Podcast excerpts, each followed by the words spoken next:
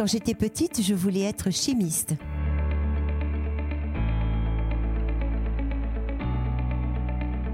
Changer de vie professionnelle, est-ce une idée qui vous a déjà traversé l'esprit? Peut-être même au point d'y avoir réfléchi? Oui, mais il y a la maison, le crédit, les enfants, ou alors il n'y a pas. Pas le bon diplôme, pas la bonne expérience, pas le temps. C'est vous? C'est la petite voix qui vous souffle que ce n'est pas possible? Alors écoutez Les Tangentes, la voix de celles et ceux qui l'ont fait. Les Tangentes est une émission du podcast Révolution professionnelle s'employer à transformer la société. Et cela nécessite de commencer par vous-même. Alors, inspirez-vous. Bonne écoute.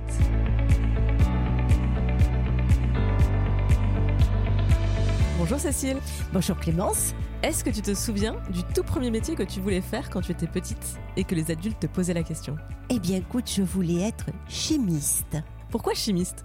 Alors à cette époque-là, chimiste répondait à un événement de vie que je venais euh, de subir. Euh, c'est un décès dans ma famille, le décès de mon papa. Et mon papa est mort d'un cancer du foie. Et j'ai essayé de comprendre comment lui, il avait pu. Tu sais, quand on est plus jeune, on croit que le, le cancer, ça s'attrape. Et, moi, je me disais, mais pourquoi lui, il a attrapé le cancer? Et puis, euh, ni ma maman, ni moi, pourquoi nous, on l'a pas? Et pourquoi lui, il a? Alors, c'était un cancer du foie, donc je me suis dit, qu'est-ce qui se passe dans le foie? Il se passe des réactions chimique. Et peut-être que le sol, peut-être que là où on était dégagé, je sais pas quoi. Tu sais, quand on est enfant, on a une imagination un petit peu. Et donc, l'idée, c'était de trouver pourquoi mon papa avait un cancer. Alors, on est en mars 2023 et tu n'es pas chimiste. Alors, qu'est-ce que tu fais dans la vie? Alors, aujourd'hui, je fais des conférences sur le thème du sens que je destine aux entreprises et à leurs collaborateurs. Et je te laisse imaginer pourquoi. J'imagine surtout que c'était pas ton premier métier. Si je t'avais posé la question au début des années 2000, qu'est-ce que tu m'aurais répondu? Alors au début des années 2000, je venais de prendre la responsabilité d'un observatoire social en tant que sociologue des entreprises. Et encore avant ça? Et encore avant, je faisais de l'audit. Et encore avant, je faisais des comptes de la nation. Encore avant, je faisais du scoring pour les entreprises, de l'analyse financière. Voilà. Alors, qu'est-ce qui s'est passé entre euh, Cécile qui voulait être chimiste et Cécile qui a commencé sa carrière dans la finance, euh, l'audit, euh, la comptabilité? Eh bien, écoute, ce qui s'est passé, encore une fois, c'est une histoire de vie, tu sais. chacun de nous, on est trimballé un petit peu par ce qui se passe. Quand, quand je voulais être chimiste, j'habitais en Afrique. Et puis, comme je t'expliquais, j'ai perdu mon papa. Donc, on est retourné en Afrique, mais à un moment donné, on a bien dû rentrer en France. Et en s'installant en France, eh bien, j'ai choisi de faire des études très courtes parce qu'on n'avait pas beaucoup d'argent, c'est vrai. J'avais pas beaucoup de. Bon, voilà. Alors j'ai fait des études courtes et ce qui était le plus facile pour moi à l'époque, ben, c'était de faire le métier de mon papa. Et comme il était expert comptable, eh ben, j'ai fait de la comptabilité. Voilà comment je suis arrivée à me lancer dans la comptabilité. Et ensuite, pourquoi je suis rentrée dans une banque? Eh bien, parce que j'avais fait des demandes d'emploi partout, euh, à l'EDF, enfin, tu vois, toutes les grandes entreprises qui recrutaient. Alors, moi, je travaillais déjà chez un expert comptable quand euh, la Banque de France, un jour, m'a dit bah, écoutez, votre candidature est retenue, donc euh, vous venez passer un petit concours maintenant, là, tout de suite sur place. J'ai réussi ce concours et puis je suis rentrée à la Banque de France. Voilà. Qu'est-ce qui t'a plu dans ce premier métier? Qu'est-ce qui était intéressant, stimulant pour toi? Alors, dans, la comptabilité, euh, c'était le côté euh, mathématique, le côté logique. Tu vois, il, il, y a un raisonnement. Alors, tu dois arriver à un résultat. Et si jamais une erreur, ah, alors là, c'est passionnant parce qu'il faut trouver l'erreur. Et c'est ça qui est intéressant, tu vois. Quand on te dit non, non, le débit doit être égal au crédit, ben non, c'est pas le cas. Là, franchement, tu essayes euh, et c'est vachement sympa. Et tu vois, plus tard dans ma carrière, quand j'ai fait le, j'ai fait de la comptabilité nationale, eh bien, c'est pareil. Euh, à la Banque de France, on fait les comptes de la nation, les comptes financiers. Et à l'INSEE, ils font les comptes réels, c'est-à-dire la valeur ajoutée. Eh bien, figure-toi qu'on doit trouver le même résultat. Évidemment, on ne trouve jamais le même résultat. Et c'est ce qui est intéressant, c'est de trouver pourquoi on ne trouve pas le même résultat. C'est ça qui, est motivant, tu vois. C'est un peu un travail de détective dans les chiffres. c'est ça, détective sur les chiffres. Et ben, figure-toi que bizarrement, les chiffres, pourquoi pas, mais finalement, c'était pas ma tasse de thé, les, chiffres. Comment est-ce que tu t'en es rendu compte? Alors, je m'en suis rendu compte quand je suis euh, rentrée dans l'audit. Euh, et, je suis rentrée dans l'audit à la suite. Je suis rentrée dans l'audit par, par défaut et non pas par désir. Je suis rentrée par défaut parce que je venais de rater un concours, une sorte de passerelle qui m'aurait permis de changer de catégorie socio-professionnelle et notamment de rentrer dans la catégorie des cadres supérieurs. Alors que moi j'étais petit cadre, un petit cadre moyen, tu vois. Eh bien, euh, j'ai raté cette passerelle, euh, mais vraiment dans les grandes largeurs, tu vois. Et, du coup, ben, j'ai dû me trouver un, un poste de repli à l'audit, ils recrutaient à ce moment-là. Je suis allée dans à l'audit et là, ça a été une catastrophe. Je pleurais tous les jours. Tous les jours, j'avais la boule au ventre. Tous les jours, je pleurais. Et là, je me suis dit, là, qu'est-ce que je suis en train de faire là? Il y a un truc qui va pas. Et ça a été comme euh, une décharge électrique de me dire, attends, là, là, ça se passe mal, tu files du mauvais coton, tu pleures tous les jours, c'est pas ça la vie. Et c'est ce qui m'a permis de commencer à bien vouloir m'interroger et à bien vouloir me poser la question, mais plutôt que de saisir des postes qu'on me propose pour la carrière, pour monter en grade, pour faire des mobilités, pour obéir à un modèle de carrière, je vais essayer de choisir moi ce que je veux plutôt que de m'inscrire dans ce modèle tout tracé, tout écrit. Et c'est ça qui m'a permis, euh, qui a été cette fameuse décharge électrique dont je parle, de dire non, ben maintenant, euh, je vais penser à moi, à ce qui me plaît. Je peux te demander quel âge tu avais à ce moment-là?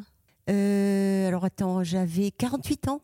D'accord. C'est que oui, c'était pas c'était pas le meilleur âge. Alors j'ai une double réaction de surprise, c'est que ça, ça, fait beaucoup de temps dans un dans un job ou dans une carrière qui t'a qui t'a amené à cette situation de, de, détresse que tu que tu décris Alors, mais ça s'est fait euh, la, la, détresse dont je parle c'est l'audit hein, parce que là franchement je suis vraiment pas faite pour ces métiers et, je peux expliquer pourquoi. Mais auparavant je bougeais beaucoup. Tu sais moi j'ai fait euh, cinq ou six métiers dans la finance compta. En premier, je faisais de la compta, après j'ai fait de l'analyse financière, après j'ai fait des stats, après j'ai euh, fait du scoring sur des populations d'entreprises, après j'ai fait de la prédiction. Tu sais, quand on cherche si une entreprise va ou non faire faillite, va ou non être rachetée par les salariés, que sais-je, tu vois, on essaye de... Ça, c'est intéressant, c'est un peu de la, recherche, tu vois. Alors ça, c'est évidemment, c'est passionnant. Donc, euh, jusque-là, moi, je bougeais tous les cinq ans tous les cinq ans, bah, c'était quelque chose de nouveau que j'apprenais, ou il fallait se spécialiser et apprendre une autre compétence, ou bien c'était un domaine complètement nouveau qu'il fallait découvrir. Ça, c'était que du bonheur, tu vois. Donc, à chaque fois, je repartais au bas de l'échelle, si je puis dire, hein, comme un débutant. Il faut apprendre, il faut apprendre, il faut apprendre. Et c'est ça qui est intéressant, qui m'intéressait. Et puis, il y a eu l'épisode que je t'ai raconté, là, le, fait de vouloir changer de catégorie euh, sociale, où là. Et tu sais, plus tard, quand j'ai appris tout ce que j'ai appris maintenant, ben, je me suis rendu compte que c'était de l'auto-sabotage. J'avais tellement pas envie de m'inscrire dans cette carrière que j'ai tout fait pour rater. Et je t'assure, tout à l'heure, je te l'ai dit, hein, j'ai raté dans les grandes largeurs. Il n'y avait aucun doute que j'étais vraiment pas faite pour ça, tu vois. Et j'en viens même à me dire, oh, je plains le jury. si moi j'avais été dans le jury, je me, serais dit Oh là là, cette personne, vraiment, c'est l'horreur. Donc cet événement, c'était. Alors à la fois, c'est quelque chose qui t'est arrivé, mais en même temps, tu dis que c'est quelque chose que tu as inconsciemment provoqué. Voilà, mais tu sais, comme c'est dans l'inconscient, sur le moment, quand tu vis le ratage, si je puis me permettre ce terme, euh, l'échec, bah t'es pas très content quand même hein. Euh, l'ego il en prend un petit coup quand même hein. Euh, là t'es euh, bah tu pleures quoi voilà et puis tu te dis wow.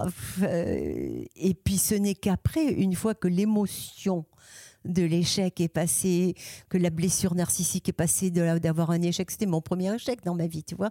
Euh, jusque-là, j'avais toujours réussi ce que j'avais fait. Poum, le premier, bah écoute, euh, voilà, c'est un peu douloureux. Bon, voilà. Mais une fois que la douleur est passée et que tu as la capacité de t'élever, de prendre de, de la hauteur, et surtout que tu acquiers de la connaissance pour analyser ce qui s'est passé, ah, alors là, il y a des clés qui apparaissent. Et là, tu te dis, ah bon, d'accord, c'était pas que le hasard. Et tu vois, ces clés-là, par exemple, moi, je les ai trouvées dans la psychodynamique du travail. C'est-à-dire? Ma première grande reconversion, celle à 180 degrés. Hein. Quand, quand j'ai quitté les sciences dures, l'économie, la finance, pour passer dans les sciences humaines, la sociologie. Donc j'ai dû reprendre des études, évidemment, deux ans, hein, deux ans, euh, deux ans d'études en sociaux. Et après, je me suis perfectionnée. J'ai complété cette formation de base et j'ai pris des modules supplémentaires, donc la psychodynamique du travail, qui t'explique qu'est-ce qui se passe, qu'est-ce que l'individu met de lui dans le travail.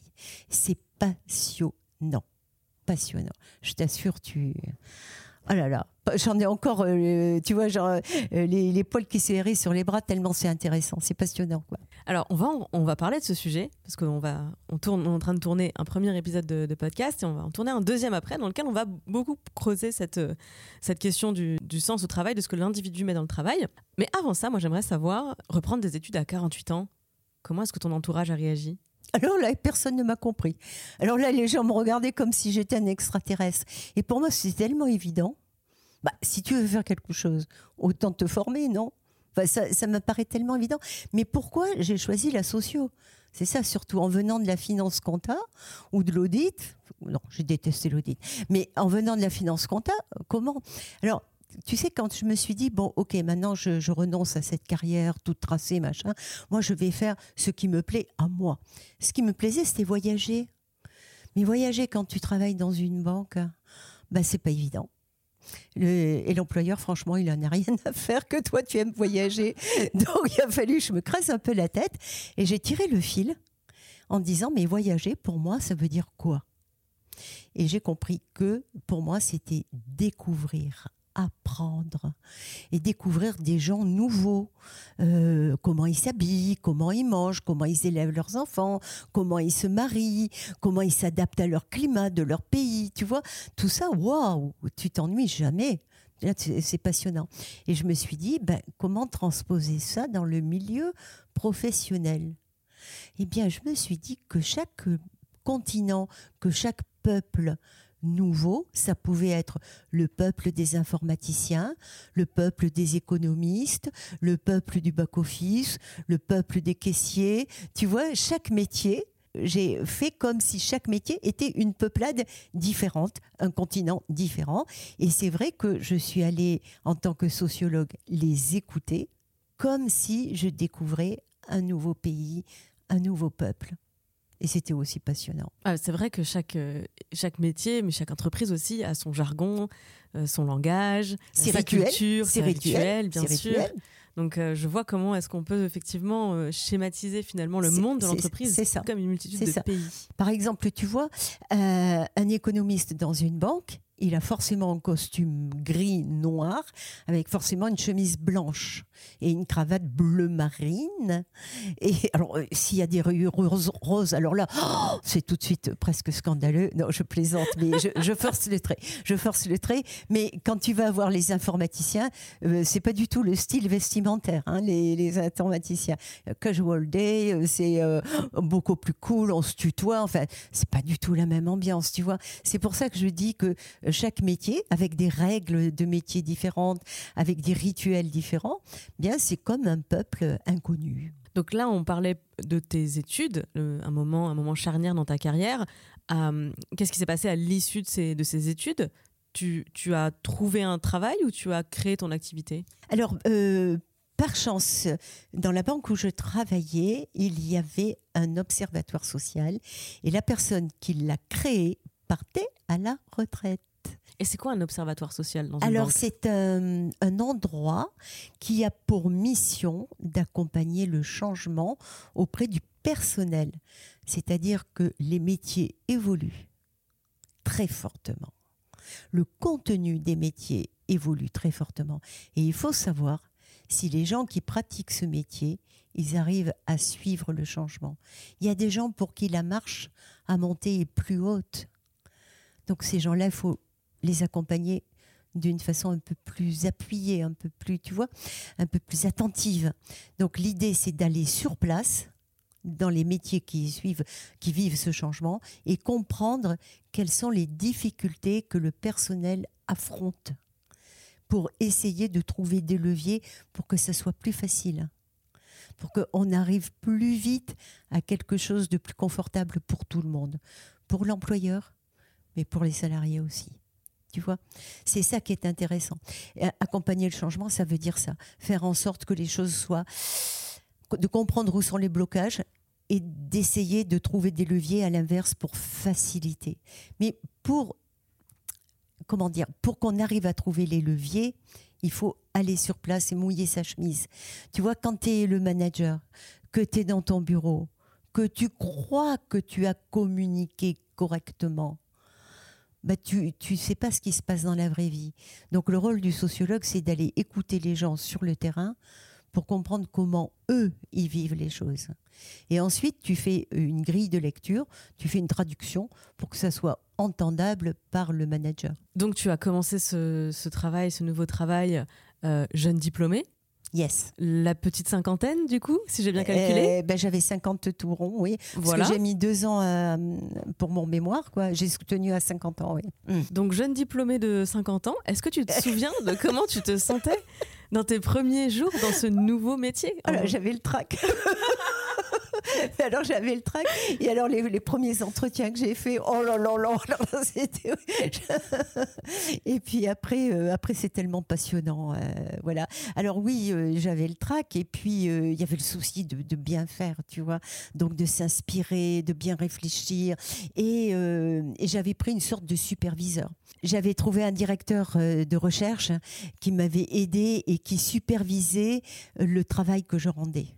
Comme ça, moi, j'étais sécure, tu vois. c'est tellement important. Imagine une erreur de compréhension, c'est ah, pour moi c'était euh, impossible, c'est trop grave. Donc je préférais, je préférais me faire contrôler, me faire superviser, mais pas par n'importe qui, par un directeur de recherche. Donc voilà, c'était cool. Ça passe jamais en fait, hein, la peur euh, de, se tromper, l'appréhension face à la nouveauté. À, 20, à 50 euh, ou à 70 ans, on a toujours peur. Tu as, raison, parce que quand on veut faire les choses et qu'on s'estime responsable de quelque chose, c'est là qu'on se dit j'ai pas le droit à l'erreur. Euh, en plus, quand il s'agit d'humains, si tu te trompes sur des personnes humaines, c'est grave. Enfin, pour moi, hein, pour moi, c'est grave. Voilà. Euh, donc tu prends ce nouveau poste, mais aujourd'hui tu n'es plus euh, ah non, dans cet observatoire. J'ai fait plein de choses. Alors allons-y, qu'est-ce que tu fais aujourd'hui? Bon, écoute, il faut me dire si je suis pas trop longue. voilà. Alors, pendant que je fais, je, J'étais donc dans cet observatoire social, j'accompagnais le changement, j'ai fait des centaines et des centaines d'entretiens et j'ai parfois trouvé des gens en désespoir, en mal-être. Et j'ai réfléchi pourquoi? Et souvent, j'ai constaté que cela venait de ce qu'on appelle les erreurs de casting. Pas la bonne personne au bon poste. Et tu sais, Einstein, il nous disait, tu prends un poisson, tu le mets dans un arbre, tu vas dire il est nul le poisson. Et non, eh ben pour les humains, c'est pareil. Alors quand tu, mets l'humain, tu mets une personne dans un poste qui lui convient pas, forcément il est nul. seulement cette personne, elle, elle comprend qu'elle est nulle et l'estime de soi, elle descend en flèche. Mais après, pour remonter, pour faire remonter ces gens, pour les faire retrouver confiance en eux, c'est terrible. En attendant qu'on le change de poste, il arrive même qu'on le laisse longtemps. La personne a le temps de déprimer totalement. L'entreprise paye des formations, des formations qui ne servent à rien. Le manager, il s'arrache les cheveux. Enfin, tu vois, c'est un gâchis, un gâchis humain. Et ça, ça m'a complètement agacé, énervé, rebellé. Et du coup, j'en ai fait une mission de vie, c'est de faire en sorte, et c'est là où le sens c'est durci, si je puis dire. C'est de plus en plus nourri. J'en ai fait ma mission de vie de trouver une méthode qui permette aux gens de comprendre quel est le job qui leur convient. et qu'ils ne prennent pas n'importe, un truc en tout cas qui leur convient pas où ils vont pleurer tous les jours. Moi-même quand j'ai pris l'audit, je te l'ai dit, je pleurais tous les jours. Donc je peux très bien comprendre ce que ça fait. Voilà. Et donc c'est devenu une mission de vie, donc de trouver euh, une méthode. Je l'ai trouvée, je l'ai partagée. J'en ai fait un livre qui est sorti là au mois d'octobre. On va revenir sur ton, sur ton activité euh, à l'heure actuelle dans un deuxième podcast euh, que vous allez pouvoir écouter sur toutes les plateformes et qui s'appelle Pouvoir d'agir. Donc allez-y, abonnez-vous.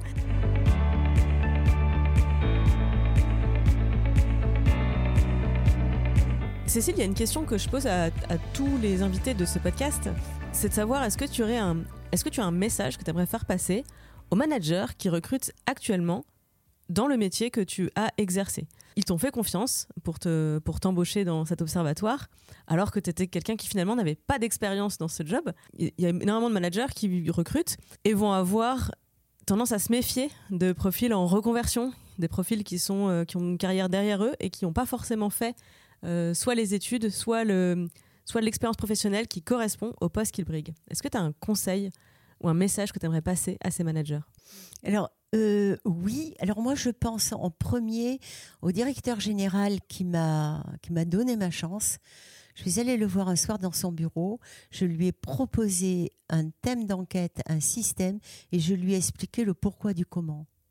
Il a bien voulu m'écouter. Donc le conseil que je donnerai au manager, c'est de écouter ce que la personne en reconversion va vous proposer, sa vision des choses. Et là, vous serez même de dire, OK, ça tient la route ou ça ne tient pas la route. Mais il faut donner le temps d'écouter la vision que la personne propose. Si on prend même pas ce temps en se disant OK il est nouveau il y comprend rien j'ai pas envie de perdre mon temps c'est pas perdre son temps c'est l'inverse c'est se donner la chance de pouvoir de découvrir une innovation ou quelque chose de nouveau. Parce que la personne qui est nouvelle dans le métier, elle a une vision à elle. Elle s'imagine quelque chose. Eh bien ça, c'est peut-être innovant. On a autre chose à apporter que ce qu'on traîne derrière soi. Il y a tout ce qu'on peut construire devant. C'est très joli, très jolie formule.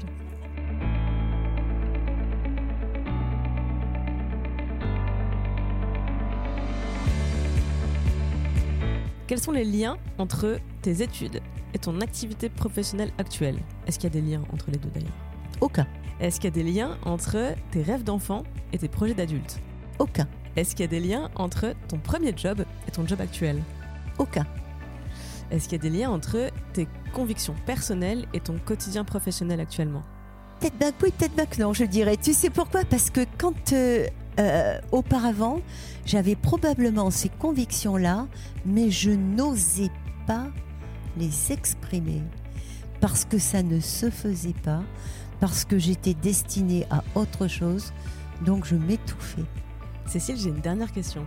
Tu remontes dans le temps et tu prends la place de la conseillère d'orientation qui reçoit Cécile, 12 ans. Qu'est-ce que tu lui dis? Quand j'avais 12 ans, je vais lui dire qu'est-ce que c'est qui te plaît?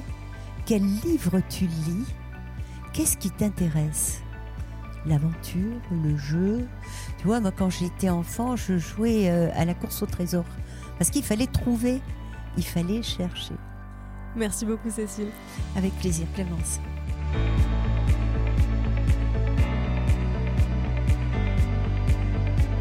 Vous venez d'écouter Les Tangentes, une émission du podcast Révolution professionnelle. Si vous aussi vous avez une histoire tangente à partager, vous pouvez proposer votre témoignage à podcast.imagreen.fr. Cette émission vous a plu, vous a parlé, intéressé? Partagez-la autour de vous, ajoutez 5 étoiles et un commentaire au podcast Révolution professionnelle pour nous aider à le faire connaître. Merci pour votre écoute.